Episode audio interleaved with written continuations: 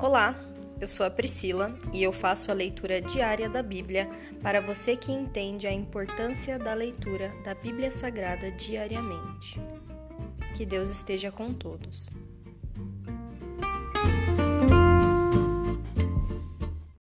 Ouça agora o capítulo 8 do livro de Juízes.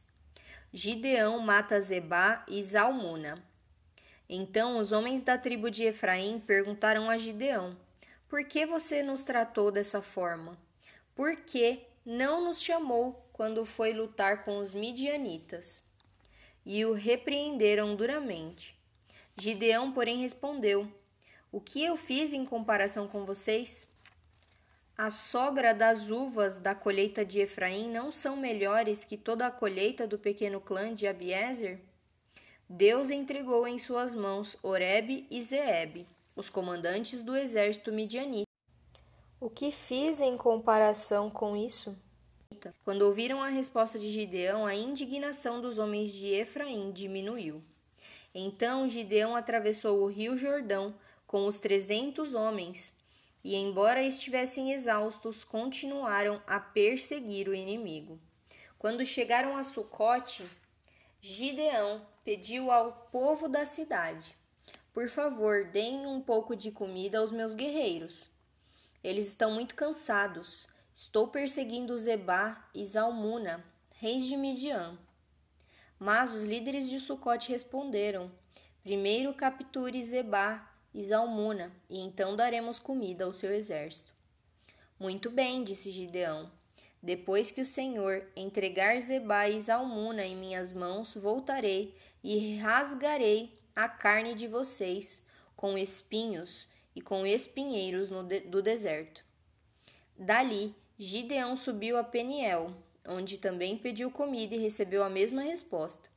Disse ele ao povo de Peniel: Quando eu voltar vitorioso, derrubarei esta torre.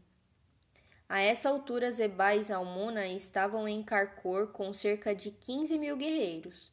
Era tudo o que restava dos exércitos aliados do leste, pois cento e vinte mil já haviam sido mortos. Gideão subiu pela rota das caravanas a leste de Nobá e Joquibeá. Jogibeá e atacou de surpresa o exército midianita.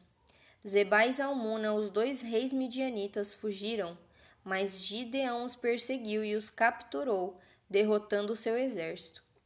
Gideão, filho de Joás, voltou da batalha pelo desfiladeiro de Eres. Ali capturou um jovem de Sucote e exigiu que ele escrevesse o nome dos setenta e sete oficiais e autoridades da cidade.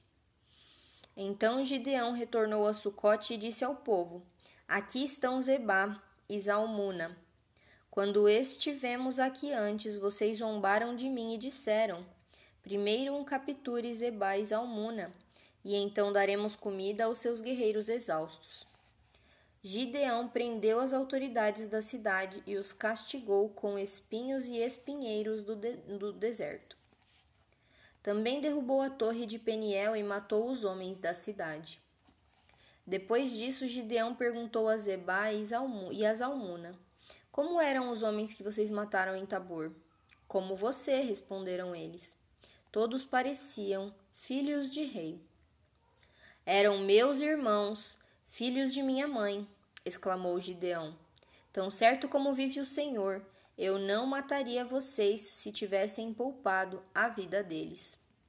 Gideão se voltou para Jeter, seu filho mais velho, e disse: Mate-os. Mas Jeter não tirou sua espada, pois ainda era jovem e teve medo. Então Zebá e Zalmuna disseram a Gideão: Seja homem, mate-nos você mesmo. Gideão os matou e tirou os enfeites que estavam no pescoço dos camelos deles.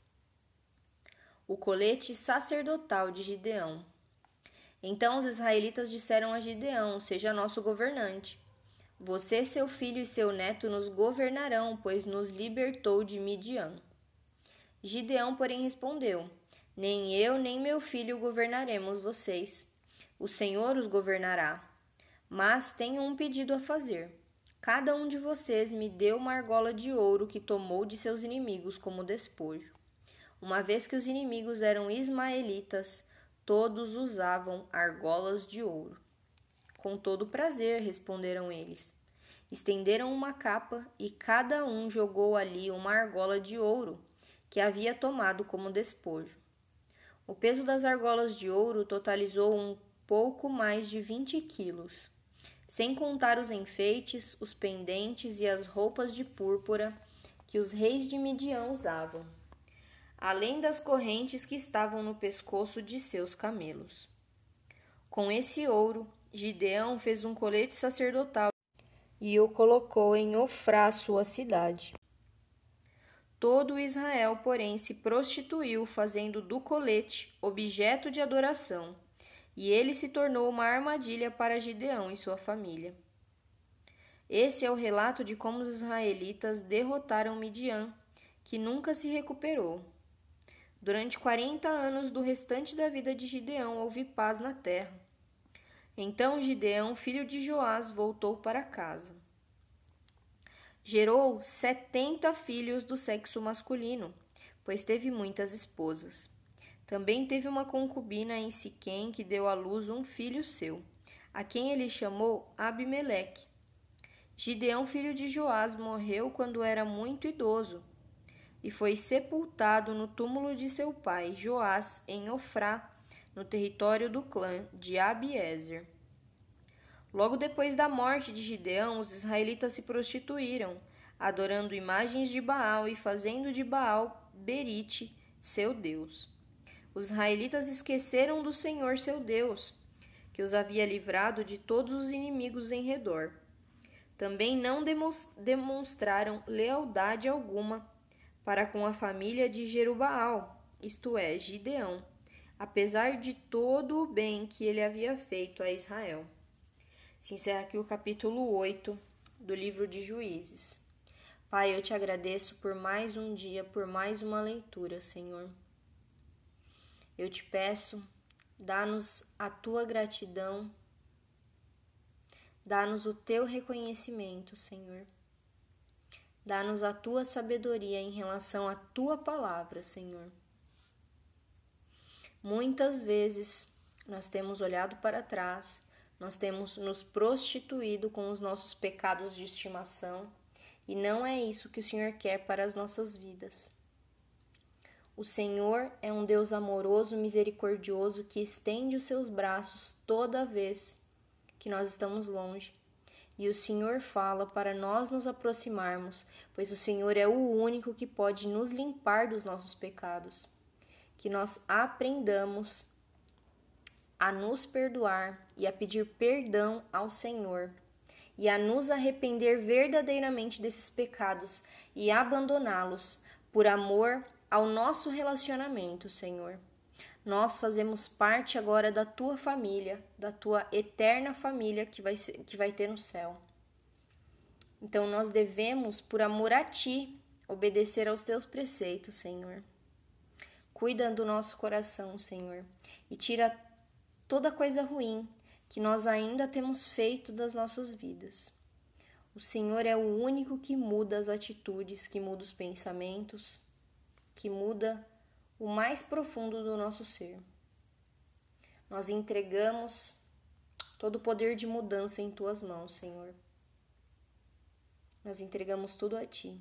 Essa é a minha oração, Pai. Nós te amamos. Em nome de Jesus, amém.